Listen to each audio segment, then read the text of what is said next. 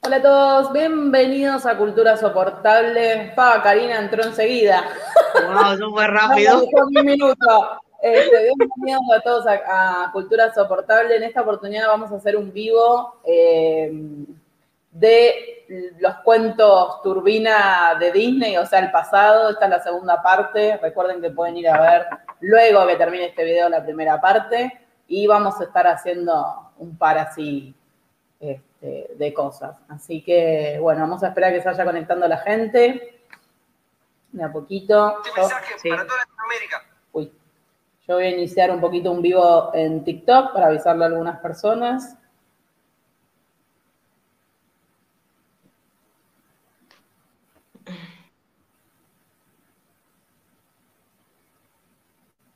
Ahí estamos.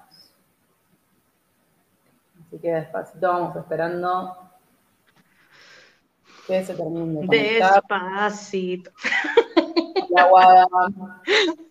Hoy prepárense porque es bien turbina todos los cuentos que tenemos, ¿eh? El mío no es tan turbio. No, no, yo el que tengo es tremendo, chicos. O sea, depende de tu punto de vista, qué sé yo, no, sí. Van a, quedar traumados con el que era, era más, fue más turbio eh, la sirenita de la última vez que hicimos. Sí, sí. Hola, Benja. Hola. Vos sabés que me parece que hoy debería funcionar porque me mandó un mensaje de Twitch. A ver, déjame ver. Eh, a ver si le sale a la gente de Twitch. Debería funcionar. No, parece que no funcionó. Pero tú tienes que poner como unos dos puntitos, Ro. Ah, bueno. Bueno, después lo vamos a investigar, porque me mandó un mensaje de Twitch recién hace unas horas de que ya estaba el, el efecto. Así que bueno.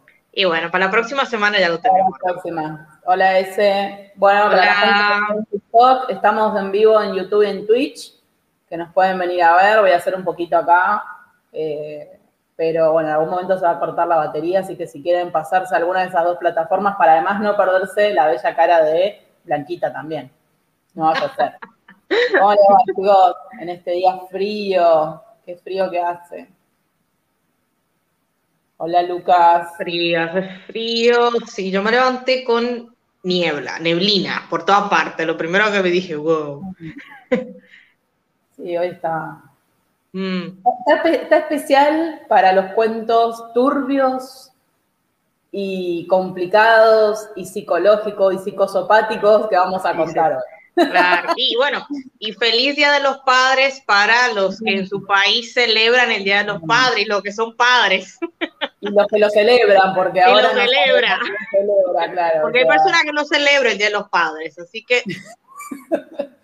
así que Nosotros respetamos aquí todas las posturas. que, que están este, pasándola mal porque no tienen a su papá, nada. También este es un lugar para alegrarse, para pasarla bien y además, perdón, si ya tenés trauma, después de este vivo te vas con más traumas. Entonces es como que trauma y trauma se cancelan.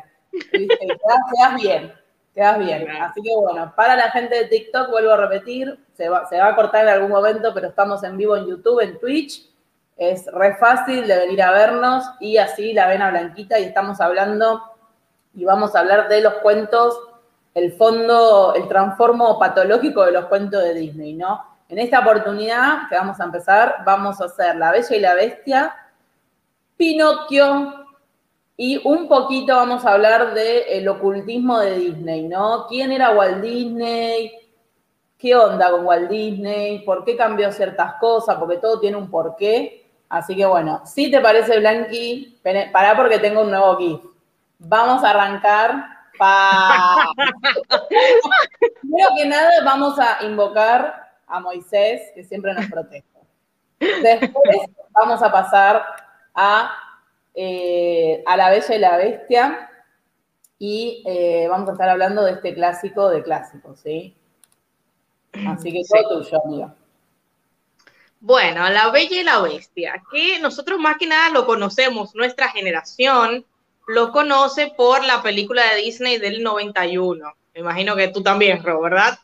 película de Disney. No, en el, 1800 no estaba. Quizás tuve otra vida, pero yo no estaba. Película de Disney que a mí, la verdad, es una de mis preferidas, la película de Disney. Eh, yo creo que para Ro también, y sobre todo creo que siempre he soñado con la biblioteca del castillo de la bestia, digamos, como que un sueño, creo que para... No sé ¿Quién no tuvo, perdón, ¿no? Pero ¿quién no tuvo la ilusión? Porque en la vida real todos conocemos castones nada más, todos conocemos todos esos pelotudos que no nos podemos sacar de encima. ¿Y quién no tuvo esa idea de decir, ojalá conozca a alguien que me ayude a sacarme a Gastón de encima?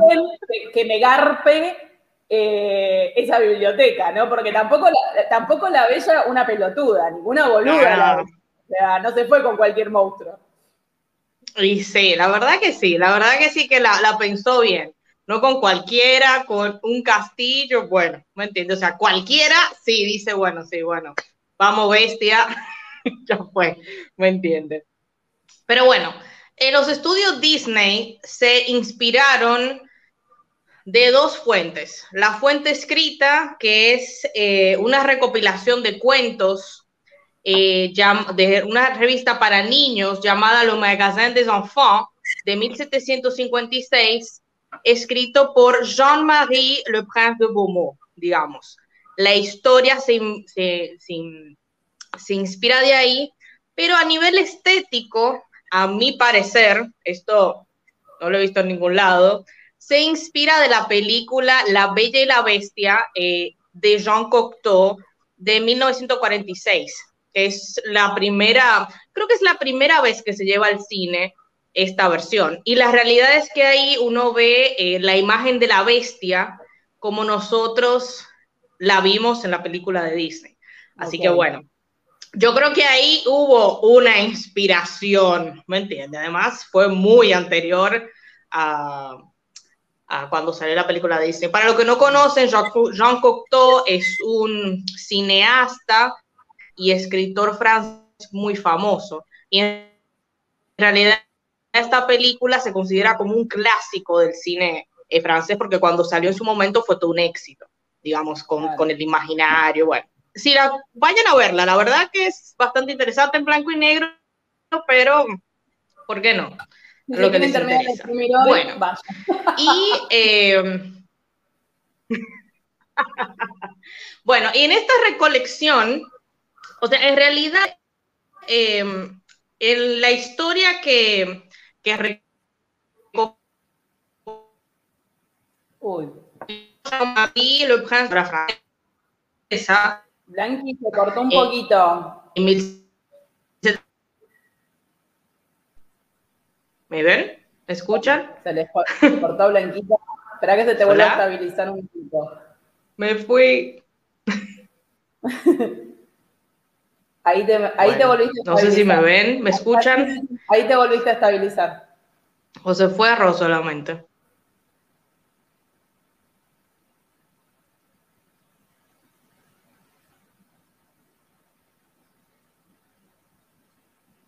¿Ro, volviste?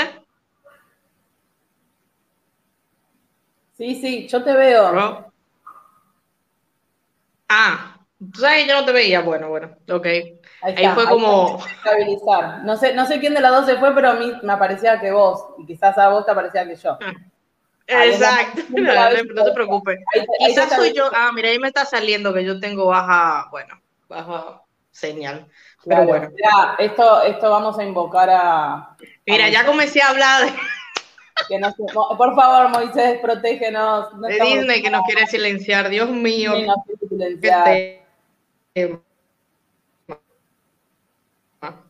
Es un poco las ansias. Mira, no quiere, ¿eh? No quiere, está negado, ¿eh? Está negado. Va y viene. Está negado. Pero tú me escuchas bien o, se corta? Sí, sí, te escucha perfecto, ahora sí. Se te ve un poco así como este, en bien. píxeles, pero yo creo que se va a estabilizar. Bien, bueno, bueno, bueno. Y a ver, ¿qué te iba a decir? Bueno, y el tema es, a diferencia de la historia de Disney, en este cuento que, que editó eh, Beaumont, hay algunas, hay unas diferencias, pero no hay tantas diferencias tan radicales como vimos la semana pasada, digamos. En primer lugar, eh, la Bella Se te ve de 3 píxeles por 2, pero bueno. Espérese, espérese. Déjame, Rob, espérate, déjame ver si cambio mi internet. A ver. Bueno, dale, te esperamos. Mientras tanto, por favor, Easy. Easy, sí. Este, este es Disney que nos quiere silenciar, chicos. Para la gente de TikTok, estamos en YouTube y estamos en Twitch. Nos pueden venir a ver ahí. Esperen que voy a poner un mensajito mientras tanto. Moisés, no hiciste tu trabajo hoy, Moisés. A ver si ponemos la lechuga. Quizás la lechuga sea mejor que Moisés. Pero... no, lo peor de todo, que siempre pasa esto, ¿no? Cuando uno hace vivos, porque estás boludeando todo el día, como me pasó a mí la otra vez que boludeé todo el día en Netflix, y de golpe cuando haces los vivos pasan estas cosas y, te querés matar, ¿no? Pero bueno, nada, ya vuelve, ya vuelve. No se preocupen. Este, claro, no, no, ahora, ahora ya, ya, Moisés va, va, va a poder hacer sus poderes. Pero bueno, ustedes saben que el otro día me decían, no uses el nombre de Disney en tus vivos porque no sé qué. Y esta vez lo usé porque me olvidé, porque puse cuentos turbios de Disney. Y fíjense la interferencia que estamos teniendo, ¿eh? Así que bueno, eh, no sé, para pensar. para pensar y reflexionar. Ahí, a ver, si me veo mejor. Espectacular. Ay, no, ahora a cambiar al, a los datos del celular, a ver si me dejaba. bueno, bueno. El celular como hotspot, a ver qué pasa. Ah, no importa, no importa, no importa. Para eso está, para eso están. Para eso están, para eso, para eso están. Bueno, miren, hay, una, hay, hay pequeñas diferencias en la historia que se inspiró Disney, el escrito, el cuento, y la película del 91. Una de las diferencias es que Bella es de una familia burguesa, mercante, que pierde la fortuna, digamos, pierde todo el dinero, pierden todo el dinero. Y no solamente, o sea, también la mamá murió hace un tiempo. Y lo más, lo más la, la diferencia más grande es que ella tiene un hermano y dos, o sea, tiene hermanos. Un hombre y dos mujeres, ¿me entiendes? Hermanos, lo cual cambia bastante la historia. Sobre todo que las dos hermanas, la realidad que te recuerdan un poco a las hermanas de la Cenicienta, o sea, así de bichi son, más o menos de celosa, bichi, todo. Y, eh, y, y entonces, uy, espérate, ¿se escucha bien? Bueno, y entonces, eh, De este cuento hablamos. De este cuento hablamos. Hola. Sí, Blanqui, se te escucha bien. Ah, no, que se escuchaba un, ¿cómo se llama? Un, sonido raro de fondo. Bueno, y después hay algo diferente. El, papá, en realidad, eh, toda la historia comienza como el papá llega a la bestia, es diferente que en la historia de Disney. En realidad es así, el papá tiene que ir a, tiene que ir a otro lugar porque va a tratar de conseguir eh, volver a hacer fortuna. Y las hermanas lo que le dicen es, no, tráeme dinero, tráeme no sé qué, no sé cuánto, cómprame cosas. Y Bella, que es como la, hermana buena, digamos, la más linda, la más buena, la más eh, fiel a su familia, la que aunque perdió fortuna no, no cambia, eh, su, su personalidad y sigue siendo bondadosa y limpia toda la casa y cocina y está feliz viviendo en el campo, aunque no tengan dinero. O sea, ya ustedes están viendo el personaje que es esa característica. María la del barrio, digamos. más o menos, más o menos, Talia la del barrio. digamos. Exactamente. Y ella le dice a su padre, no, papi, yo lo único que quiero que tú me traigas es una rosa. Chequense le dice al papá, tráeme una rosa. Y el papá va, a va al lugar, le va todo mal, lo engañan, una trampa, le sacan todo el dinero, o sea, todo, mal, señor. Y el tipo vuelve deprimido y dice, mierquina, o sea, no puedo, todo mal, ¿me entiende? Y dice, espérate, y pasa por un lugar y ve como unas rosas, ¿me entiendes? Entonces esa cosa que pasa en los cuentos, que de la nada llega un lugar y hay, y hay rosas, y dice, bueno, déjame sacarle esta rosa a este, como este lugar, y yo así voy a poder, aunque sea llevarle a mi, su ama, a su hija preferida a la rosa.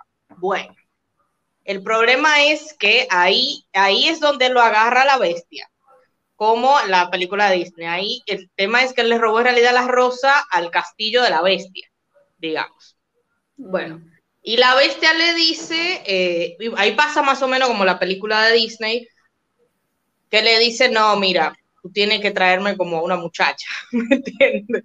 Tenemos que hacer un intercambio, ¿me entiendes? El, el papá de, él libera al papá él libera al papá, digamos, pero le dice, tú tienes que traer a alguien por ti. ¿Me entiendes? Entonces, Bella es la única que dice, no, papi, yo me sacrifico, y ella va y se sacrifica. Y el papá queda desolado, todo mal, ¿me entiendes? Bueno, y ella se sacrifica y se presenta en el, en el castillo. Ahora, algo muy diferente de la historia de Disney es que desde el principio la bella, el de la bella no, la bestia no es eh, tan brutal como en la película de Disney, que es como una bestia así totalmente... No, la, la bestia la trata súper bien del principio y le pide matrimonio todas las noches durante tres meses más o menos, ¿me entiendes? o sea, de en serio. En el único pecado es haber sido un intenso. No tenía más Exacto. tóxico. No un intenso. Y, y, nada, y, lo, y entonces, y bestia lo que le di, y la bella le dice, no, no, no, mira, yo, yo te quiero como un amigo. Te quiero como un amigo, te quiero como un amigo durante un tiempo. Todos los días, no, no, yo te quiero como un amigo, te quiero como un amigo. O sea, lo frenzonó. friend zone, así directo. Amigo, ya el friend zone desde 1700 existe, ¿tú me entiendes? Dios, desde 1700 para arriba.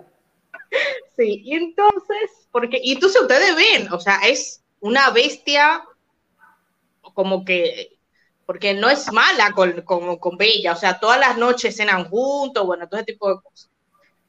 Y otra cosa, no hay sirvientes, no está, no se menciona ningún sirviente. Entonces no tenemos a la, a la tacita, ni a ah. Lumière, como tenemos la historia de Disney, que es, yo creo que lo mejor de la película es Lumière y bueno, y las tacitas y todo ese tipo de cosas, que yo creo que eso es la, lo que le aportó de magia Disney a la historia, digamos. Bueno, y eh, Pasa más o menos como la película de Disney, que ella ve en el espejo que el papá está enfermo, ella le dice, no, pero yo quiero ir donde mi papá, quiero verlo, pero la bestia le dice, bueno, está bien, yo te dejo ir, pero tú tienes que volver en ocho días, ¿eh? En ocho días ella le dice, sí, sí, sí, no te preocupes, yo voy y vuelvo, ¿me entiendes? Mm, voy y mm. vuelvo, bueno.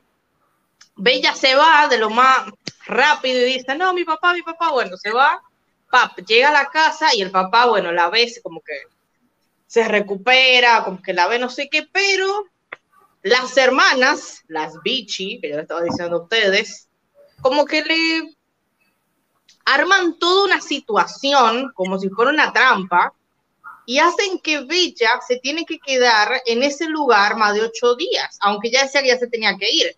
Así como que, como que le encerraron y bueno, todo ese tema. Cuando, o sea, ya ustedes saben, son malas son malas estas hermanas. Son para mí son como la de la Cenicienta. Yo cuando leí dije, uy, estas son como la de la Cenicienta, tienen el mismo flow. ¿Me entiendes? Bueno, obviamente cuando Bella por fin puede salir de su casa y volver al castillo, se encuentra con la bestia agonizando y muriéndose, digamos, eh, porque pasaron más los ocho, más los ocho días, ¿me entiendes? Pero en ese momento la eh, Bella se da cuenta cuando lo ve muriéndose que en realidad sus sentimientos hacia la bestia no eran de amistad, sino de amor, y al ella decirle, no, yo en realidad te amo y me quiero casar contigo, el tipo se convierte en un príncipe. Ay, Bella somos todos, que no Bella somos todos, ahora se convierte en un príncipe. Ahora, el plot twist de la historia aquí es que las hermanas en toda esta situación, porque Bella, imagínate tú, el tipo recupera todo, todo el esplendor, como su reinado, o sea, su, su título de nobleza, el castillo y todo. Las hermanas, que lo único que querían era dinero, dinero, dinero y, y esposo rico, dicen, van donde Villa, le dicen, no, no, Villa, Villa, por favor, como que consíguenos gente, danos dinero, danos ropa, danos todo. Y bueno, la magia, en realidad es como si fuera un hada, las convierte por sus malos pensamientos, por todas las cosas malas que hicieron, la convierte en estatuas. ¿Me entiendes? En estatuas. Yo creo que eran estatuas de sal, ahora tengo una duda si eran estatuas de sal o no. Y al parecer son estatuas que no es que se convierte simplemente en estatuas, sino que son estatuas conscientes. Entonces van a poder, su, como su castigo es ver la felicidad y la riqueza de Bella durante toda la existencia, ¿me entiendes? Entonces... Karma, bitch. La karma, ese es el karma. Karma alert. Voy a tener un nuevo GIF la próxima vez que diga karma alert. Karma alert. Exactamente. Ahora, eh, Gastón no existe, señores. Gastón no existe, o sea, no existe en el cuento y no existe el tema de la casa a la bestia. O sea, que eso son cosas que agregó Disney. Gastón, que fueron a cazar la bestia, que al papá lo mandaron a un manicomio, nada de eso está en la historia original. Como que se explayaron la gente que hizo. Sí, no, no, no. Totalmente. Ahora, una, ahora le comento eh, Beaumont, en realidad, o sea, esta historia que yo le estoy contando, que fue la que se, eh, la que se hizo más popular y la que se inspiró Disney, en realidad esta persona no fue la que escribió el cuento. Ella lo que hizo fue que agarró una novela que había salido unos 10 años antes, en 1740, de Gabriel Suzanne Barbeau de Villeneuve, eh, una historia que se llama La joven americana y los cuentos marítimos, en francés sería La jeune américaine et les contes marines. Eh, y ella lo que hizo fue que editó esa historia y la convirtió en lo que, nosotros, lo que yo les acabo de comentar. La historia de Villeneuve en realidad es una historia súper pesada, que no tiene nada que ver con lo que nosotros, lo que yo les acabo de contar, y tiene más o menos unas 200 páginas, o sea, es grueso, o sea, es un libro, un librito, ¿me entiendes? Y eh, tanto así la diferencia, que la mayoría del libro es un tema de guerra entre la asada, del reino de las hadas y la reino de los humanos. Y Bella, oigan neto, Bella es hija de un rey de, un, de unas islas ficticias y de una hada que se hace pasar por humano. O sea que Bella es híbrido. Para, para, esto es como Games of Thrones, pero versión hadas, ¿no? Como que el reino de las hadas de golpe hubo un Games of Thrones y Bella es como este híbrido Claro, o sea que nada que ver, o sea, no sé qué, o sea, o sea, yo no sé qué edición fue la que hizo eh, Belmont, ¿me entiendes? Pero ella dice, agarró esos 200 páginas y dijo, no, espérate, esto lo tenemos que convertir en una historia para niños, claro. porque la historia de Villeneuve en realidad era una crítica muy fuerte a la sociedad, a los matrimonios arreglados, bueno, toda una situación crítica, digamos, que no era para niños, era una, algo para adulto, una crítica, digamos. Y, y, y Beaumont dijo, no, espérate, agarró, editó y sacó un millón de cosas que nosotros nunca vemos. En Beaumont seguramente, si estuviera viva ahora, colaboraría con el Rincón del Vago. Básicamente lo que hizo fue agarrar una novela de 200 páginas y dijo, yo puedo ganar guita resumiendo esto que nunca nadie va a leer. Pimba, y le salió bien. ¿eh? Los astros, los astros la guiaron, las astros estaban en posición y Gomón Exactamente. sí. Exactamente. Y sí, como esa página de internet, tú sabes que ahora hay como que te resumen, que tú la pones y te resumen todo, todo el libro y todas las cosas increíbles. Te lo resumo así nomás, te mando la mina. Podría tener un, canal de YouTube. Como dicen, es como un fanfic falopa de la historia, más o menos. Acá está Matt, sí, vamos a, vamos a resaltar a Matt. Exactamente. Exactamente. Pero bueno, no piensen que Villeneuve, el, o sea, la que escribió las 200 páginas, eh, escribió una, algo muy novedoso. O sea, se considera que en realidad eh, esta historia, esta temática de la Bella y la Bestia, es una historia tipo, lo que se le llama como un cuento tipo, que tú vas a encontrar alrededor del mundo diferentes historias más o menos parecidas con el tema de una bestia y una joven, y sobre todo el tema de la rosa es recurrente. Lo vamos a encontrar en el folclore europeo, lo vamos a encontrar en Asia, lo vamos a encontrar en, en, el continente latinoamericano, en América. Eh, y en realidad la bestia que siempre se ve, es, se va a ver que la bestia puede ser o un lobo o una serpiente, mitad serpiente o un lobo, pero siempre hay un tema con una rosa en el medio o algún tipo de flor, digamos. En Asia, en vez de ser una rosa, se va a hablar más de un loto, quizás, de la flor de loto, porque bueno, es más o menos la rosa de Asia, digamos, la flor de loto. ¿no? Claro, exactamente. Y, después hay algo, se, también se considera que quizás realmente el, como que el cuento más antiguo y el que quizás el que se inspiraron la mayoría en estas tradiciones orales es lo que cuenta eh, Apuleyo, que es el que es el escritor romano con el mito de Cupido y Psique. Entonces muchos piensan que está basado en el mito de Cupido y Psique, digamos. Yo creo que hay sus parecidos, pero me parece que, tampoco tanto, digamos. O sea, cuando. No sé qué te parece, Ro. A mí hay cosas como. que... No olvidemos que en la época, digamos, donde fue escrito, eh, estaba todo. Ya lo vimos la otra vez como. Eh, con Blancanieves, lo vimos con la claro. son todos de la misma época. Un poco había una pizca de aburrimiento y de porque nunca hay que olvidar que no existía las tele, no existía TikTok, no existía YouTube.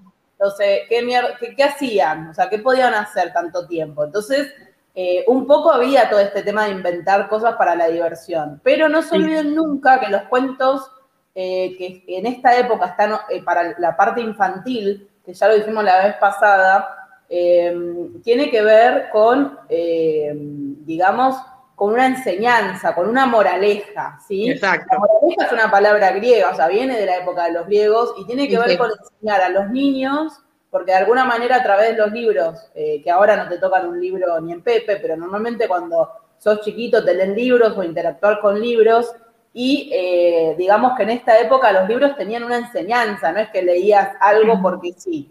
¿sí? Claro. Una enseñanza y una moraleja porque en algún punto los padres le estaban enseñando algo. Exactamente. acá me están viendo el vivo de unas mil noches. Lo vamos a hacer, pero tiene que ser después del horario de protección al, al protección al menor.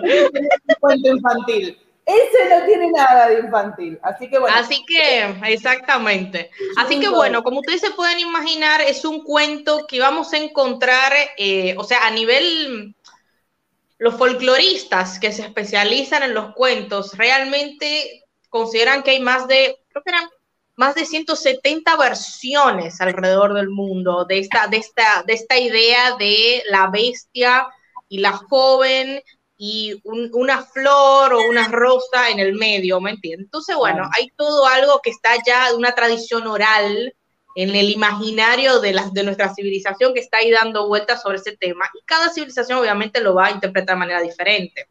Ahora, se cree que también puede haber otra inspiración a, este, este cuento, o sea, este cuento que el cual se inspiró Disney, y es que em, en el siglo XIX nació una persona que se llama Pedro González, y era un hombre que sufría de una enfermedad que se llama hipertricosis o el síndrome del hombre lobo.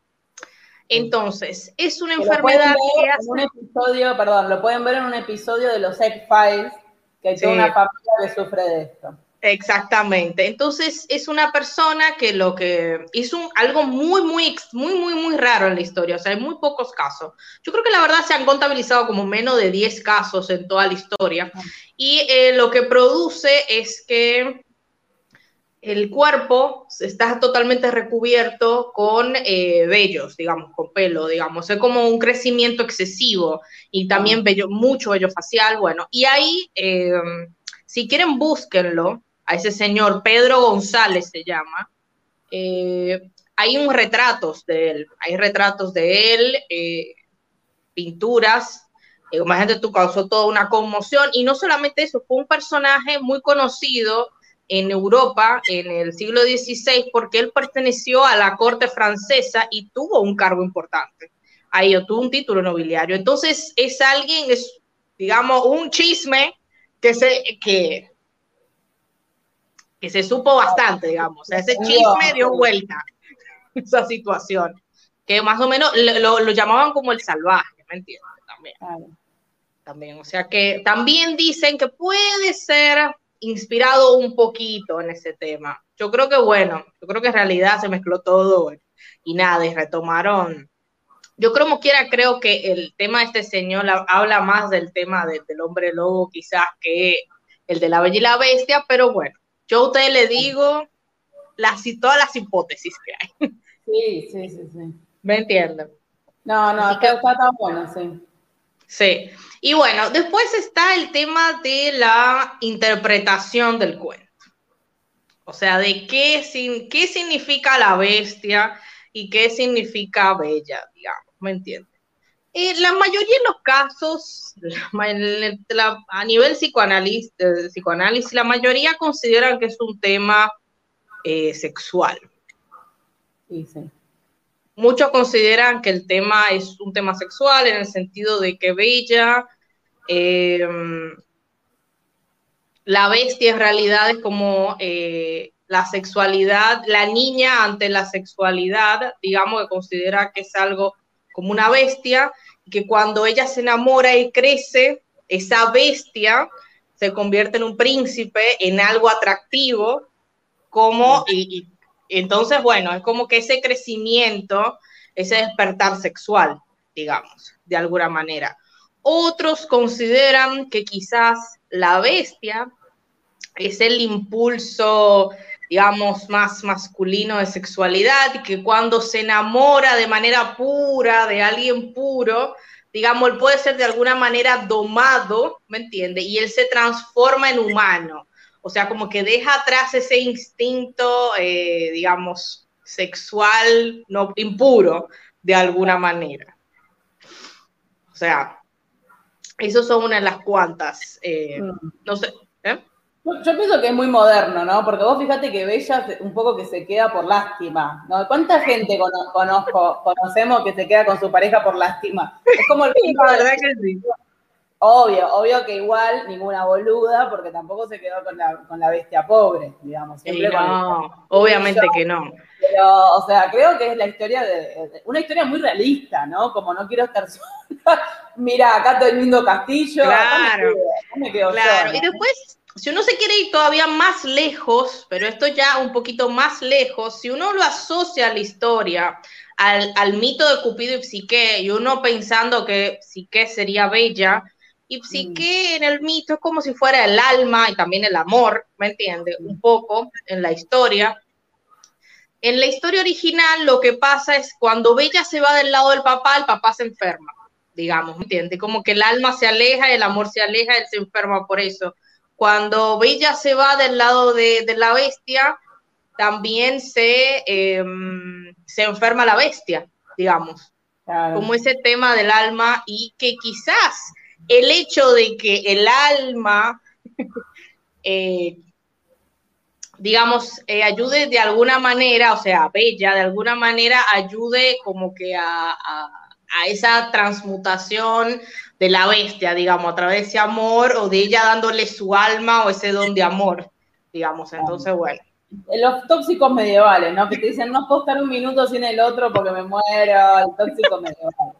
Claro. Ahora, tú sabes algo que para mí em, como que no se toca mucho, a mí me parece que es muy interesante y muy importante, es el tema de la rosa en la historia, el tema de la rosa. Y la rosa tiene un simbolismo muy importante en todas las... Eh, en todas las culturas. La rosa es, bueno, para nosotros en la actualidad, la rosa es un símbolo de amor, digamos, la rosa roja, digamos. Pero también es un símbolo de, perfección, digamos, ¿me entiendes? De un lado más esotérico, es como una flor eh, más perfecta, evolucionada, digamos, y también eh, se considera que es un tema más del, como el renacimiento místico, por una parte. Espérate, no me reí del, del comentario que acabo de poner, lo siento.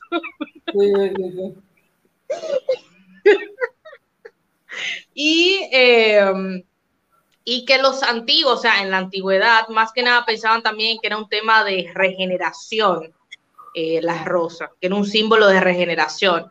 Así que yo creo que la rosa es algo muy importante en el cuento. Yo creo que a veces como que pasa desapercibida la rosa, pero yo creo que como que lo que, lo que cose todo. tiene de todo ese cuento. Cuando vos, vos tenés la imagen de la rosa que es preciosa en el cuento de Disney, vamos a decir. Pero hay tanto que está pasando con Lumière, con los las tacitas, esto, lo otro, Gastón. Entonces es como que el protagonismo, ¿no? Pero vos fíjate lo que vos decís. Es muy importante, por ejemplo, como veíamos la otra vez en el cuento de Blancanieves, porque la rosa representa de alguna manera eh, la niña que está dejando de ser niña y es adolescente. Exactamente. Es la representación de, como la mujer, vamos a decir, en esta época. Exactamente. Y cómo ese proceso. Con la, sangre de la menstruación, la rosa roja, bueno, eh, los, antiguos tenían su... Claro, exactamente.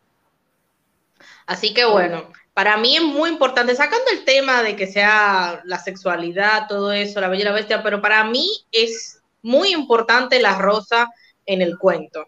Y muchas veces para mí pasa desapercibida. Yo sé que pasan muchas cosas, es cierto, pero como que lo, el, eje central del, cuento es la rosa, digamos. Sin eso no pasa nada. Sí, pero qué bonita la imagen que hicieron con la campanita y todo eso estéticamente.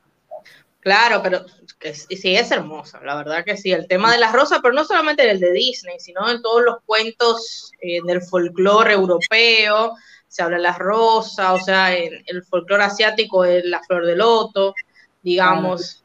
Entonces, bueno, la verdad que es un cuento que dentro de todo, Disney no lo cambió tanto. Por una vez.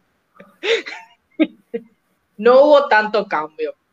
Así que yo, no sé cómo, cómo tú interpretas este cuento, eh, sí, yo, digamos, pienso que tiene que ver con, esta cosa de, primero que nada, de no juzgar, como que, bueno, abajo de una persona por ahí, de esta manera se puede, se puede encontrar mm. el amor, ¿no?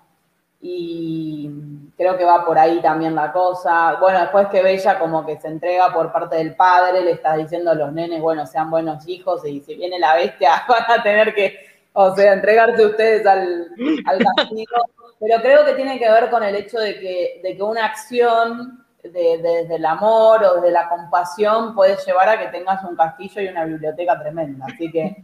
Claro. Eh, creo que va por ahí el tema, como una enseñanza de que no hay que prejuzgar y también una enseñanza de que si uno tiene actos de compasión como que va a ser premiado, porque ustedes fíjense que siempre son como premiados con dinero, con salud, y siempre la gente malvada, las hermanastras malvadas, son este como que la envidia, ¿no? Todo ese tema. Pero Ahora, qué raro que... ¿Sí? Yo pienso que va No, no, no. Ahora, qué raro que Disney sacó las hermanas, ¿eh? Los hermanos. Por ahí era demasiado ya. Era como que. Ya era too much. Sí. Ah, ¿sabemos qué edad tenía la bella en el cuento? Yo creo que la bella tenía que ser, yo creo que era adolescente, o sea, tenemos que pensar la edad en esa época, tenían que, o sea, era la edad para casarse, porque ya ella le habían eh, propuesto matrimonio y ella ya había rechazado a varios pretendientes. Eso lo dice al principio del cuento, o sea que 10, 15, más de 15 tenía que tener, seguro. Claro, pero no muy, pero tampoco no muy, eh, no mucho, porque tenía dos hermanas mayores que probable, y que no se habían casado, así que para mí...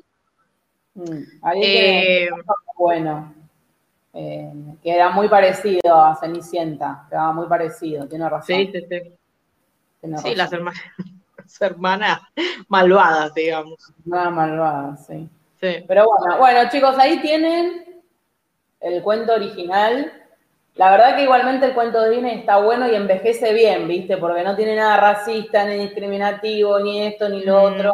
Entonces envejece bien, la, la bestia no obliga a Bella a hacer nada. Claro. Más que un de Estocolmo y un poco de toxicidad, estamos. Exactamente.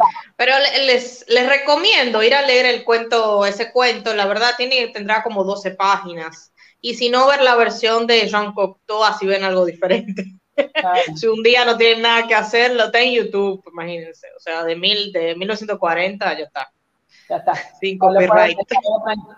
Tranquilos, que no va a pasar nada. Sí, sí. Así que bueno. Bueno, ahora, chicos, prendan sus ventiladores, prendan la turbina interior, porque se viene un cuento que es lo más turbio que se puedan imaginar en la vida.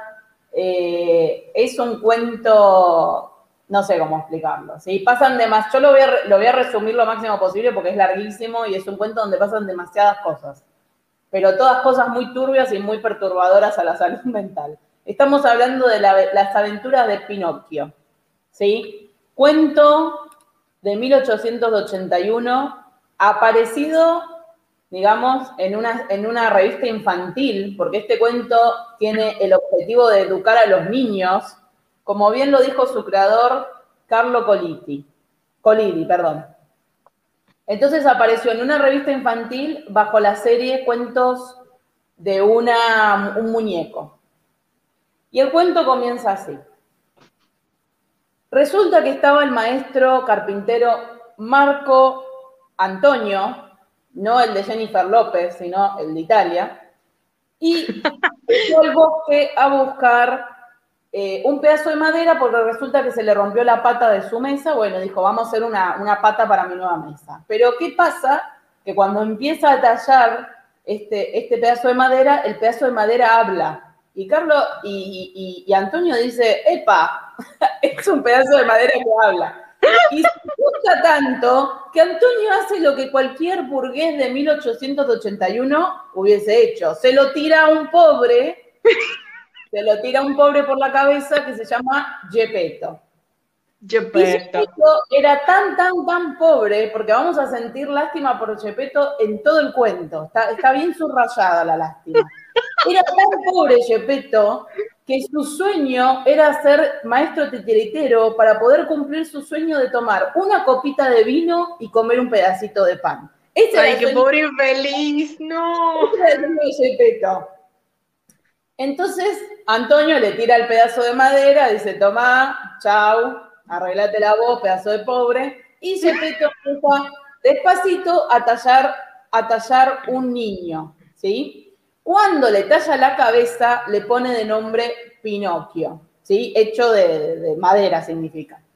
pero Pinocchio, o sea, este, este, este trozo de madera, es un trozo de madera que tenía actitud. No era un trozo de madera pacífico. No, no, no, no, no. Tenía actitud. Y tenía una actitud, como dicen los gringos, super bitchy.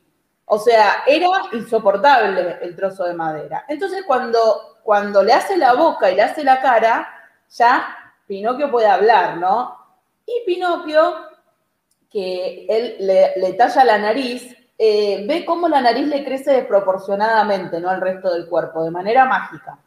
Pinocchio, que solamente tenía a esta altura tallada la cabeza y el cuerpo, le pega cabezazos a Gepetto, lo maltrata, lo trata de maldita, maldito lisiado, le hace de todo. Cuando Gepetto le hace las piernas, Pinocchio va y le pega una patada, chicos. Era un pedazo de hijo de puta.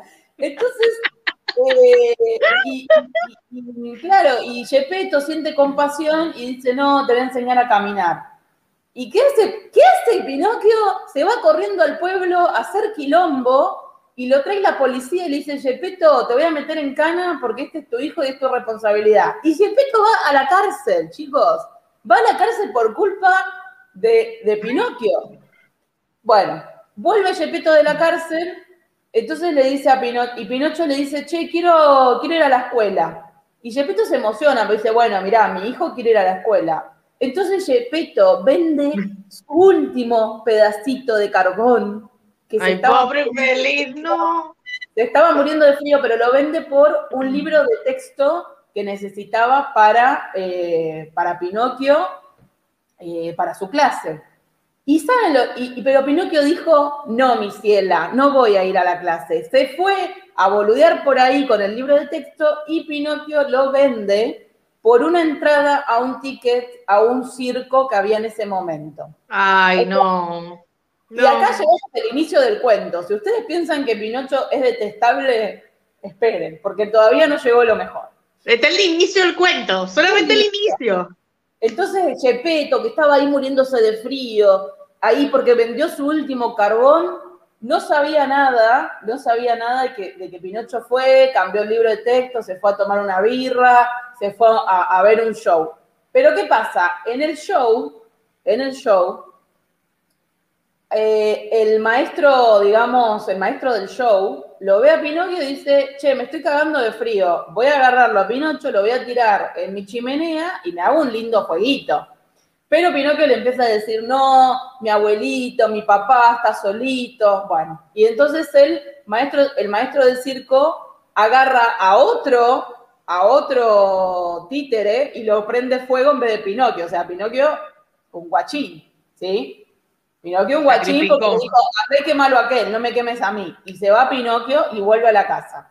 Cuando vuelve a la casa, aparece un grillo que habla, ¿sí? Que todos lo conocemos como Pepe Grillo, pero ese día Pinocchio se levantó y eligió violencia, he chose violence, porque Pepe Grillo le empieza a hablar y Pinocchio le dice, déjame de molestar, y Pepe Grillo eh, le dice, escúchame Pinocchio, si vos te portás mal, algo malo te va a pasar. A lo que Pinocchio le contesta agarrando un martillo, tirándoselo y matándolo.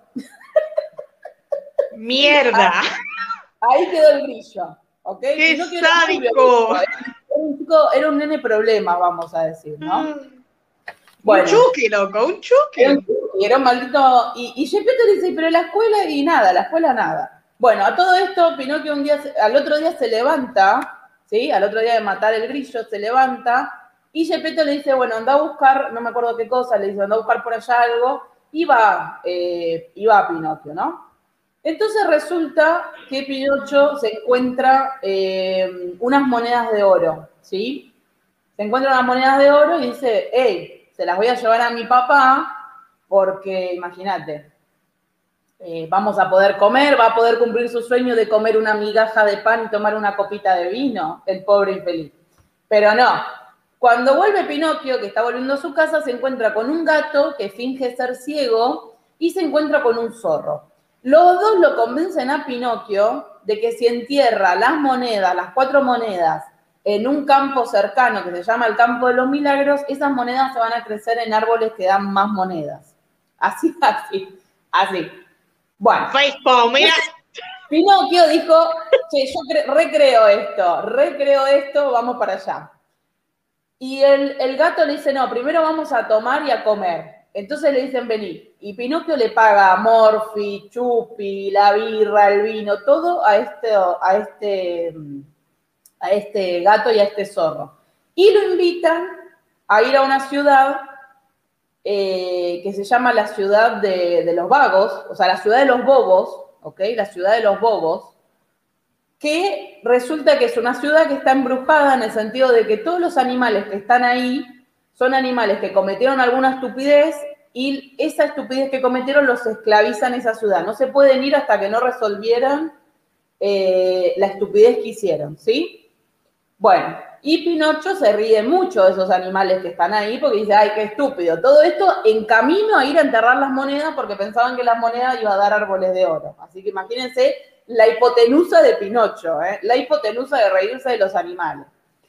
Bueno, él, le paga, paga la comida del gato, paga la comida del zorro, qué sé yo, y eh, resulta, claro, resulta que, escúchense esto, aparece el fantasma del grillo y le dice, Pinocho, ah, andate, a la casa, andate a la casa con esas monedas, me haces el favor y dárselas a tu papá. Y Pinocho le dice, no, no, salí de acá, fantasma del grillo, como no lo puede matar de vuelta, lo deja. Y lo ignoro. Obviamente, en el camino a enterrar las monedas, el zorro y el gato le trenden una trampa, le hacen una cama a Pinocho, cagó Pinocho, le roban las monedas. Pero en un vaivén, Pinocho se las traga las monedas y sale corriendo. ¿Y a dónde llega Pinocho? Llega al medio del bosque, en donde de golpe ve una chica que tiene el pelo turquesa, que esto les va a empezar a sonar, que le dice que es un hada, pero que está muerta y está esperando su carroza fúnebre. O sea. Yo soy un hada, pero estoy muerta y estoy esperando que venga mi coche fúnebre porque me voy al cementerio. Y Pinocho le dice, uy, a mí me están persiguiendo. a todo esto el hada en un momento se distrae y el gato y el zorro entran a la casa le roban a Pinocchio las monedas, pero dicen, vamos a hacer algo. Le atan una soga al cuello y lo cuelgan a un árbol y lo miran cómo se sofoca. Pero Pinocho tiene una ventaja, que es que obviamente no es un niño de verdad, entonces no se muere. Y como no se muere más, el gato y el zorro se aburren y dicen, bueno, ya se va a morir, ya se va a morir, y se van. Se las toman y dicen, vamos a gastar estas monedas. Y Pinocho queda en el árbol, ahogando, o sea, moviéndose y ahogándose. ¡Ay, qué horror! A todo esto, el hada muerta de lejos dice, che, ese no es Pinocho el que está allá colgado. Y manda un halcón, que el halcón le corta las cuerdas y luego devuelve con la hada que está muerta y está esperando su carroza fúnebre, ¿sí? Entonces, eh, el hada lo, revive a Pinocho. A todo esto hay como tres médicos que vienen, eh, que van y vienen, que van y vienen, qué sé yo y eh, para ver si Pinocho estaba vivo o no. Y uno de los médicos es el fantasma del grillo que dice, no, no, este está bien. Lo que pasa es que es un infeliz que le robó al padre y el hada le cree, ¿ok? O sea, el, fantasma del grillo lo percibe para todos lados a Pinocho. Bueno, cuando Pinocho, eh, Pinocho se va, ¿sí? El hada le dice, bueno, eh, anda a traerlo a Gepetto y vivamos todos juntos acá súper felices, ¿sí? Vivamos todos juntos acá súper felices. Entonces Pinocho se va a buscar. Con tan mala suerte que cuando Pinocho se va a buscar al padre, va caminando, se resbala eh, y cae al agua, ¿sí? Em, y bueno, cuando cae al agua, obviamente eh, se lo traga un pez, porque no iba, no iba a ser diferente, ¿sí? Bueno, pero después de muchas vicisitudes, Pinocho sale... modo, modo Moby digamos. Sí, no, no, no. Pinocho sale de ese pez y resulta que los trae a Gepetto a vivir con el hada del bosque y lo viven los tres juntos. A el hada, que está muerta y que parece que la carroza fúnebre nunca llegó, le dice, mira, Pinocho, te prometo algo, si vos te portás bien durante un año, yo te convierto en un niño de verdad. Bueno, dice Pinocho. Pinocho fue, se sacó las mejores notas, eh, la rompió en, en, todas las redes sociales, fue el mejor compañero, bueno, papá, papá, papá. Y el día antes de cumplir el año, un amigo, que con, con amigos como esto mejor perdértelos, le dice, Pinocho, escúchame, acabo de descubrir dónde queda la ciudad de los, juguetes, que era una ciudad donde él le dice, es una ciudad donde todo el día vas a estar jugando y no hay que laburar, ¿sí? No hay que laburar.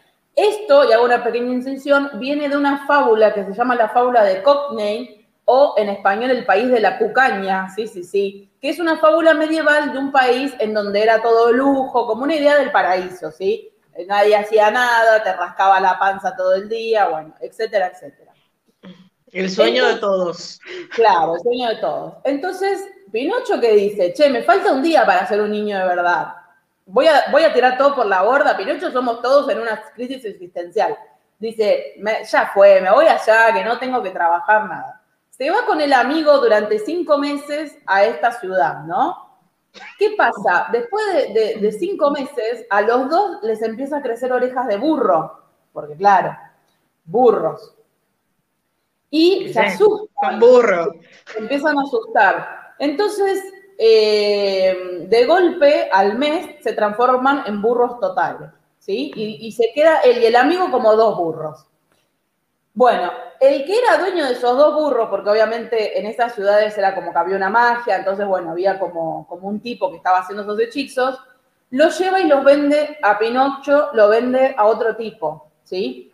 Ese tipo lo mira y dice, che, este burro está muy flaco, no me gusta, no sé qué, lo voy a matar. Y para matar al burro, no se le ocurre la mejor idea que tirar al burro al agua para que se ahogue. o sea, es re turbio te cuento. Para que tirar al burro al agua para que se ahogue. Cuando tira al burro al agua, sale Pinocho. Y el chabón dice, pero ¿qué onda? ¿Vos qué sos? ¿Qué hacías adentro del burro? Y Pinocho le dice, no, lo que pasa es que los peces se comieron mi piel y quedé yo que estaba... Ay, no, no. Así, así. Bueno. No, no, no, tremendo, chicos. Eh, entonces agarra y el, comerciante dice, bueno, ¿qué voy a hacer con un pedazo de madera que habla? Bueno, tomátela, le dice, andate, ¿qué voy a hacer con vos? Bueno, Pinocho se va, porque dice, bueno, ya está. A todo esto, Pinocho, el boludo, vuelve a caerse al agua porque se le ocurrió la brillante idea de que eres un pedazo de madera pero que puede nadar y obviamente no llegó ni a la costa y se morfa un atún, un, que es un atún grande.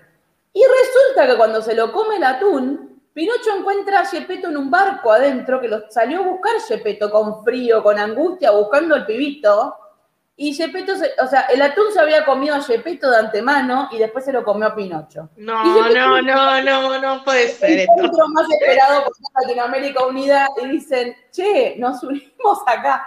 Entonces, Pinocho dice, che, ¿qué hace Gepetto acá? Y Gepetto dice, te estaba buscando porque soy un padre y vos me destrozaste. Bueno, en ese, en ese atún también vive eh, una mojarrita, que es un pez muy chiquito, y la mojarrita es muy inteligente. Y resulta que la mojarrita hacen todo un plan y salen del atún, ¿sí? Salen del atún. Pero acá no se termina la historia, acá no se termina la historia. El fantasma del grillo que, que Pinocho había matado lo guía a una casa en medio de la selva, ¿ok? Y ahí se van a vivir Pinocho y Gepetto a trabajar como agrícolas. Obviamente Pinocho tiene que trabajar para alguien, porque este cuento no deja de ser de la burguesía. O sea, Pinocho no es libre, pero está feliz porque puede trabajar para alguien. Y Gepetto, obviamente, el chabón nació en la pobreza, la pobreza te morí, latigazo, moriste, bueno, todo lo malo, ¿no? Pero laburaban y tenían para comer y para vivir. A todo esto, con ellos se muda la hada muerta que nunca llevó el, caballo que la tenía que llevar al cementerio, o sea, nunca llegó, quedó vagando por ahí y llega a vivir con ellos. O sea, una familia reconstruida, chicos, una familia reconstruida de la antigüedad. Entonces llega, este, llega ahí. Y Pinocho en un momento a lo lejos dice, che, ese burro lo conozco y es el amigo de él. Y uno diría, bueno, el cuento va a tomar una cosa feliz en donde el amigo... No, no, no, bueno, es mi amigo y ve cómo lo matan al amigo para hacer un tapado. o sea, tipo súper... Situá. y ahí se termina el cuento. No, no, no, no, no es el fin. Esperen, esperen, esperen. Todavía no, Roy. ¿Qué No, todavía no. Esperen, esperen, esperen. Bueno, cuando Pinocho está adentro, el hada en un momento le hace una pregunta que le dice, Pinocho, ¿vos estás seguro que tal cosa? Y Pinocho miente, miente descaradamente y le crece la nariz de una manera que se queda trabado en la habitación. Entonces el hada lo que dice, me estás mintiendo, Pinocho, vos me viste la cara, ¿me entendés? Llama, porque es un hada, la hada muerta llama a los pájaros carpinteros que habían por ahí, y los pájaros carpinteros le comen la nariz a Pinocho dejándola normal.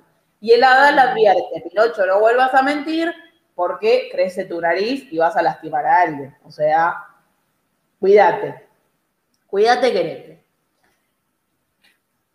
Entonces, a todo esto Pinocho, que está laburando, laburando sol y sombra para un granjero, eh, se, le ocurre la, se le ocurre la brillante idea de decir, bueno, yo quiero volver a las clases, porque obviamente a todo esto había dejado de ir a estudiar y toda la bola. Entonces el hada le vuelve a decir, bueno, si te portás bien, todo esto, se vuelve a repetir. O sea, obviamente que ustedes se dan cuenta que es una, es algo infantil en el sentido de, este, o sea, que le está diciendo, el autor del cuento le está diciendo realmente a los pibes, si no estudias te va a pasar absolutamente todo esto. Bueno, parece que Pinocho se porta bien, qué sé yo, y eh, un día caminando de vuelta a su casa se encuentra una mujer envejecida, pero que tiene el pelo azul, o sea, mágicamente no se sabe cómo, el hada se transformó en una mujer viejita y Pinocho le dijo, ahora podés ser mi mamá. O sea, alto trauma Pinocho. Y el hada le dijo, el hada muerta le dijo, sí, sí, sí, ahora puedo ser tu mamá. Entonces, eh, el hada muerta se va a vivir con Pinocho y Gepetto y son todos felices porque son los dos viejitos. Entonces, como que se transforma medio en una familia recompuesta de vuelta, ¿sí? Y eh, a todo esto, un día Pinocho está soñando, ¿sí? Está durmiendo y está soñando y ve que su mamá, alias el hada muerta, le da un beso en la frente. Y al otro día, Pinocho es transformado en un niño de verdad. Se transforma en un niño de verdad porque el hada piensa que ya sufrió lo suficiente y que ya aprendió su lección de no sé qué, porque imagínate. A todo esto, la hada muerta desaparece porque, bueno, como que parece que la carroza fúnebre la vino a buscar finalmente cinco años después. Y caminando, Pinocho y Gepetto se encuentran un cofre lleno de oro y se van a vivir a la casa del grillo muerto. Te juro que termino así. Se van a vivir a la casa del grillo muerto, ¿ok? Y así termina el cuento de Pinocho, que se transformó en niño de verdad, que no aprendió una mierda. Ah, no, esperen, esperen, porque a todo esto cuando, cuando Pinocho y Gepetto vuelven, vuelven caminando para ocupar, porque se convierten en los ocupas de la casa del grillo muerto, se cruzan con el gato que finalmente está ciego de verdad y el zorro que cayó en tanta pobreza que él mismo se arrancó la cola para venderla. O sea... Ay, no, Ro, pero what the y, y Pinocho que les dice, jódanse por haberme estafado. Y ahí termina colorín colorado. o sea, ¿cuánto plot twist? O sea, colorín colorado. espérate, ¿qué tan largo? El, o sea, ¿es una historia, una novela o un cuento cuento? Es un cuento corto que salía semanalmente en 1881 en un, en un diario, o sea, en una revista de niños. Era un cuento, o sea, es un cuento corto. Eh, no, no, no. O sea, turbio. O sea, no, pasa de todo, o sea, qué horror, pasa de, pasa de todo. Y eh, ustedes verán cómo Disney en este cuento, a diferencia de La Bella y la Bestia, trastocó absolutamente todo. Entonces el autor lo que dice que quería hacer con ese cuento, que obviamente lo consiguió, es traumatizar a toda una generación. Básicamente lo que está, lo que está diciendo es si no estudias, si no trabajas, si no sos sincero, vas a quedar como Pinocho. Mierda. O sea, alto trauma Pinocho, ¿sí? Y ustedes, además, eh, los invito a leer el cuento, la parte donde a Pinocho lo están colgando del árbol está muy descripta, o sea, está, está literalmente dice que estaba tratando de, que se movía, o sea, el cuerpito de madera se movía para todos lados y el gato y el, y el, y el, y el zorro dicen, no, qué aburrido este espectáculo, mejor me voy. Y se van. O sea, Tipo. ¡Qué horror! No, es tremendo, chicos. Es tremendo este cuento. O sea, es súper turbio. Obviamente que Disney cambió todo. Disney cambió todo. O sea, es tremendo. No turbio, lo que le sigue de turbio. muy turbina. Entonces, Disney, Disney acá sí que cambió todo. Disney acá cambió todo. Sí, si ustedes se acuerdan, eh, porque miente, le salen las orejas de burro y todo eso pero, pero bueno, imagínense que empieza con Gepetto, con, con, el único sueño de Gepetto es tener este, un pedacito de paño y un vaso de vino. O sea, falta el violín detrás para que vos te quieras matar con pobre Gepetto. Y, y, la verdad que lo de la hada muerta que espera la carroza, o sea, es todo muy turbio. O sea, yo creo que este Carlos tuvo su, su, su mambo místico porque, o sea, alta turbina, alta turbina, posta, posta que alta turbina. Pero bueno, la verdad que, como es un cuento que lo, la verdad que lo inventó él de alguna manera, eh, él le dio el significado, aunque los psicólogos ahora le pueden dar un montón de otros significados, él le dio el significado de entrenamiento para niños, en el sentido de que te portabas mal y estos eran los castigos que, te, hizo. Claro, Gepetto te hizo mal para merecer ese hijo, que era pobre, claro, él hasta está diciendo que era pobre. Cuando fueron ricos ya se le terminó todo. Ya, claro, ya él era bueno, digamos. Y también habla, obviamente, de la humildad, de que hay que tener humildad, que el camino duro te va a llevar a la, a la, a la riqueza. Eh, pero bueno, muy turbio este cuento. Es uno de los más turbios de todos. Eh, realmente, Las Mil y una Noche tiene cuentos así, ¿eh? muy turbios también. Pero este es como muy fuerte, porque tipo, es hoja, o sea, párrafo tras párrafo a Pinocho le pasa de todo. Tipo, y todo lo malo que se puedan imaginar, pero Pinocho también es un flor de guacho, o sea, es re guachín, ¿me entendés? Como. Eh, es un, un niño malo, o sea. Además me mata que desde el tronco ya tenía actitud, ya tipo, eh, loco, tráeme esto, tráeme lo otro. Es como que de nacimiento, o sea, es como si fuera que de, como si fuera de raíz, o sea, como que desde que nació, o sea, algo que no lo puede sacar a menos que se eleve de posición social, o sea, que va a ser una mierda porque... Obviamente lo que el autor todo el tiempo marca es, si no terminas la escuela te volvés un burro. Todo el tiempo está marcando las vicisitudes de no ser honesto, de mentir. ¿Quién sabe si en la época esta los padres le decían después de haber leído este libro, mirá que si mentiste sale, te sale la nariz, ¿no? Como a mí cuando yo me tragaba semillas de fruta me decían, mirá que te va a crecer un árbol en la panza. Bueno, y uno le quedan esas imágenes, pero cuando uno es muy es chico, es muy susceptible. Entonces, Oye, a mí me quedó el tema de Pinocho. Cuando yo vi la película de Disney, a mí me quedó, ¿eh? En la antigüedad no, eh, no, no, esperaban a decir, che, viene tu papá, eh, que te va a fajar. No, no, no, mirá que te va a crecer la nariz eh, y voy a saber que mentiste. O sea, está, bastante bien. El tipo sería un, un psicólogo básicamente, un pre-psicólogo, ¿no? Este, en donde generándote un trauma más, te, aplaca a la moralidad de la época, ¿sí? Lo que está bueno es que no tiene, no tiene demasiadas cosas, no es una moralidad religiosa, sino que es una moralidad educacional, ¿sí?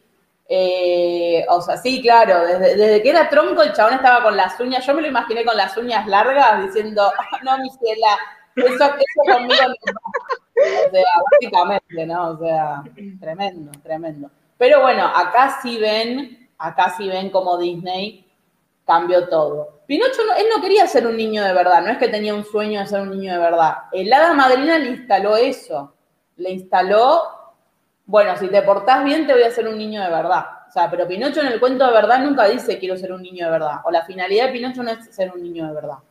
Él quiere ser una marioneta. Entonces, eh, habla de todo eso, ¿no? No sé qué te pareció el cuento, Blanqui. Qué trauma, Rob. Uf, Dios, me quedé así, mira, estoy como procesando. Imagínense, ustedes ven esto, ¿no? Esta imagen de Pinocho. Y, como que no podés, como que. No, no, no, no, no. No, no yo creo que yo creo que también es un, un cuento muy clasista. Sea, lo que yo primero siento que es un cuento muy clasista y es como que el tema de la marioneta también es ser la marioneta de, los otros en el poder, digamos de alguna manera, si uno lo puede pensar así. Eh, o sea, que el pobre en esa época era como la marioneta, bueno, de, la nobleza o del rico que tenía dinero, digamos, ¿me entiendes? Como que los utilizaba y lo...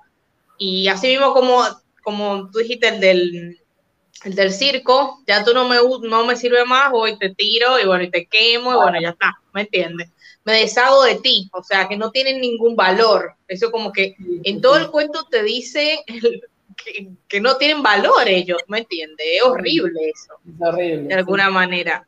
Em, sí, pero es, yo creo que mezclan demasiadas cosas en este cuento. En el cuento demasiado, demasiado. O sea, es demasiadas cosas. O sea, uno lo sentiría como que todo una, ok, como que si el si el escritor quería armarse como que, no sé, un rito de iniciación donde tiene que pasar pruebas y todo ese tipo de cosas, no dice, bueno, quizá, pero como que uno siente que está como que todo mezclado, como demasiadas cosas mezcladas en el medio. Medio raro eso, porque ¿por qué dos veces es eh, tragado por, por, un pez? ¿Me entiende? Como que es medio raro el tema, como que no una vez, dos veces. Eh, como que se está ahogando pero no se muere. O sea, todas esas cosas deberían de tener diferentes tipos de significados, pero no como que yo no sé si qué quiso hacer el autor, si él quiso darle un significado, una simbología súper allá arriba y no, no llegó. O sea, mezcló tantas cosas que no logró el efecto que quería hacer, quizás, no sé. Bueno, lograrlo logró, porque resulta que el cuento es el cuento más traducido del mundo después de la Biblia. Ah, o sea, lograrlo logró pero a nosotros nos llegó, por suerte, de otra manera. Claro. Hasta 1940, que se hizo la película de Disney, eh, era un cuento de trauma, un cuento de trauma. Está bien que la película Disney te da un poco la moraleja de no mientas, pero esto, claro, era, era, realmente. Yo creo que el autor lo que hizo, no creo que le quiso aplicar tanta simbología, yo creo que él quiso mostrar todo lo malo que te puede pasar si mentís. Todo lo malo que, si sos ingrato con tu papá, porque Gepetto es como también en algún punto el pobre padre, este, el hada muerta que viene a ser un poco la madre muerta de, Pinocho, la idea de madre. Y esto está un poco reflejado en la película de esa inteligencia artificial, que el pibito se queda con el cuento de Pinocho y la madre. Claro. es como ese complejo, ¿no? De la madre y esto. Pero, pero bueno, la verdad que es un cuento súper turbio, chicos. Y esto me sirve para explicar un poco, en esta parte final del podcast, demasiado turbio. ¿Quién era un poco Walt Disney, ¿sí? Vamos a hacer unos segundos de quién era este hombre. Este hombre que están viendo en pantalla. Walt Disney, eh, más allá de la vida que tuvo, que fue muy dura, ¿sí? La pueden ver en la película La vida de Walt, que hace Tom Hanks. Eh, Walt Disney accedió, obviamente, porque cuando tuvo mucho dinero, accedió a las élites de Estados Unidos también, ¿sí? Y en esas élites, en la época donde Walt estaba en su momento creativo, había una corriente filosófica llamada el teosofismo. ¿sí? Él se declaraba cristiano, sí, sí, sí, pero ustedes saben que en Estados Unidos desde siempre estuvieron los masones, estuvieron las asociaciones como Skins and Bones, eh, que es este, calaveras y huesos, que hay muchos presidentes, esa, esa por ejemplo es de la Universidad de Yale, ¿no? Eh, que hay muchos presidentes que vienen de esa asociación, son asociaciones secretas, ¿sí? Los Rosacruces. Claro, exactamente. Entonces Disney era de la sociedad teosófica, que es una corriente, porque no es una religión ni nada, era como un club de, damas y caballeros de gente de mucha plata, que fue creado por una rusa que se llama Elena Blavatsky, eh, que tuvo, tenía mucho, era como una arqueóloga de la época que tenía mucho conocimiento de mitología, de esto, de lo otro. Mm. Entonces Disney estaba en esa, en esa asociación, ¿sí? Con lo cual, como ya expliqué la otra vez en el cuento de Blancanieves, por algo para él estaba obsesionado con que el primer cuento que tenía que hacer era el de Blancanieves. Sus cuentos tenían que ver, todo lo que él eh, hizo, tenían que ver con la transformación del cuerpo y del alma, ¿sí? Mm. Porque la, la base de la teosofía es que uno es un diamante que cae en el barro y que toda la vida mortal que vamos a tener es para sacar ese barro de encima. Y fíjense que Disney repite una y otra vez las moralejas en sus cuentos, ¿ok? Em, entonces, Disney con esta idea que tiene la teosofía de que lo más importante es la unión entre el cuerpo y el alma, fíjense que, lo, que, para él el beso que se da Blancanieves con el príncipe tiene que ver con que el príncipe tiene que ver, por algo Blancanieves está dormida, ¿sí? Tiene que ver con esta cosa de que el alma cuando se encuentra en armonía con el cuerpo puede despertar una nueva conciencia. Suena muy New Age, pero es así, ¿ok? La filosofía filosófica. Entonces, todos sus cuentos, que por algo los, los embelleció bastante, porque era para un público, no se olviden que Disney cuando empezó no era solamente para un público infantil, era para un público total y después se fue haciendo cada vez más infantil. Pero realmente eh, todos sus cuentos van de la mano de esta primicia de que el alma se tiene que transformar a través de ciertas pruebas. Y siempre son dos o tres pruebas, generalmente tres, porque es un número muy importante para los teosóficos. Claro. No sé lo que ya expliqué en el TikTok de la, del karma y la matemática, que todo es por tres. Eh, entonces, eh, porque obviamente la teosofía es un rejunte de, de filosofía del budismo, del taoísmo, bueno, todo junto. Entonces, todo, todo lo de él, él fue acusado de nazi, fue acusado de racista, de maltratador, seguramente porque era un empresario de esa época, o sea, muy trigo limpio no creo que haya sido. Pero, y un hombre de su época también, después post Segunda Guerra Mundial, o sea, bueno. Exactamente, había que tomar una, decisión con respecto a eso. Entonces, eh, exactamente, como señalamos a otro y tres dedos que nos apunta. Muy bien, Matt. Está despierto, Matt, hoy. Este, el frío lo hace bien, pero totalmente, ¿sí? Entonces Disney siempre tiene esta cosa, porque uno se pregunta, ¿por qué Disney trastocó? Más allá de que, bueno, obviamente imagínense llevar a Pinocho al cine, o sea, quedábamos todos más mal, más mal que nos hizo Bambi. O sea, imagínense que con Bambi, que es un poroto, quedamos todos recontra traumados, imagínense con Pinocho, si lo vemos así. Entonces, él está este tema de eh, la enseñanza a través de los cuentos que lo, que lo mantiene, pero lo, lo, embellece un poco a la época. No se olviden que él también está en la época de depresión en Estados Unidos, que la gente necesitaba una esperanza, necesitaba algo por lo que vivir.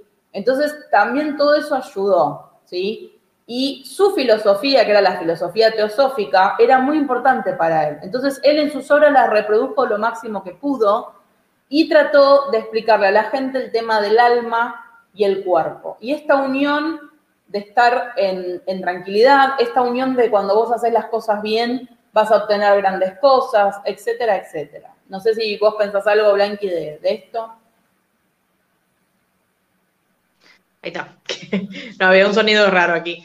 Eh, sí, sí, yo creo que él, como tú dices, tiene el tema de, enseñar a través de los cuentos y mucha moraleja en, los, en sus mm. cuentos. Para mí es así. Yo creo que por eso también él modificó todos estos cuentos que yo creo que para mostrarlos en el cine y en la, generación que tocaba, eh, creo que eran muy crueles también. Y creo mm. que él decidió modificar y le agregó elementos eh, también mágicos y únicos que en los cuentos uno no, muchas veces no encuentra, digamos, y le agregó toda esa filosofía que tú hablabas de la teosofía, ¿me entiendes? Todo eso, eh, cosas escondidas en todas, las, en todas las películas y las historias. Eh, él creo que tratando de, de alguna manera como que pasar ese mensaje, digamos, de alguna manera. Ahora, no sé si era como su, no sé si era su, no sé, su destino, en el sentido de que él dijo, no, yo a través de, de, estas películas voy a hacerlo, pero bueno, nada, eso, al menos eso fue lo que logró, digamos que de alguna manera eh, un mensaje. Construyó un imperio. Obviamente que después seguramente la plata pesó más que la teosofía, seguro, seguro. Pero también él logró mucha aceptación y mucha plata, recaudar plata a través de la sociedad teosófica, porque era una sociedad de ricos. Y que también eran los mismos que trajeron de moda el espiritismo a Estados Unidos, o sea, había muchas cosas. Pero bueno, y además, cuando uno observa las primeras películas de Disney y después las que nosotros somos más de los pueblos 90, hay una diferencia, ¿me entiendes? La realidad es que en las primeras películas son más hay un poquito más de simbolismo de lo que uno encuentra en las últimas, digamos. O sea, es como que está más eh, escondido, como tú decías, la... Um, bueno, en Cenicienta, eh, Blancanieves, o sea, son realmente, mm, son cuentos que son bastante eh, Pinocho, digamos, que son de los primeros cuentos que, que él hizo.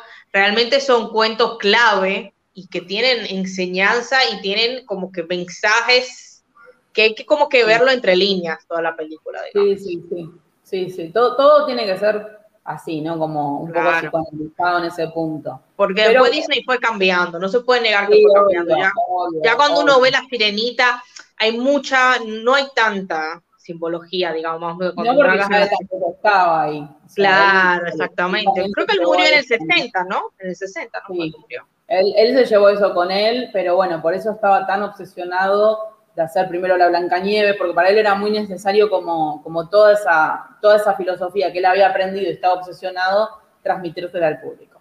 Bueno, chiquis, ya estamos una hora y veinte, así que muchas gracias por vernos. Vamos a hacer más cuentos, vamos a hacer más cosas. Eh, y bueno, si pueden dormir después de esto, bienvenido sea. Claro. bueno, nada, muchas gracias chicos y bueno, cualquier cosa lo pueden rever. No se olviden que Mulan, la historia de Mulan ya la hicimos en un podcast, así que nada, y, bueno, para aquellos que no vieron... Y también hicimos la de em, El viaje de Chihiro de Estudio Ghibli. hicimos un podcast. Y también pueden revivir el vivo pasado en donde hablamos de la Cenicienta y la Sirenita. Muchas gracias chicos. Un beso grande y que la muy bien el fin de semana. Chao.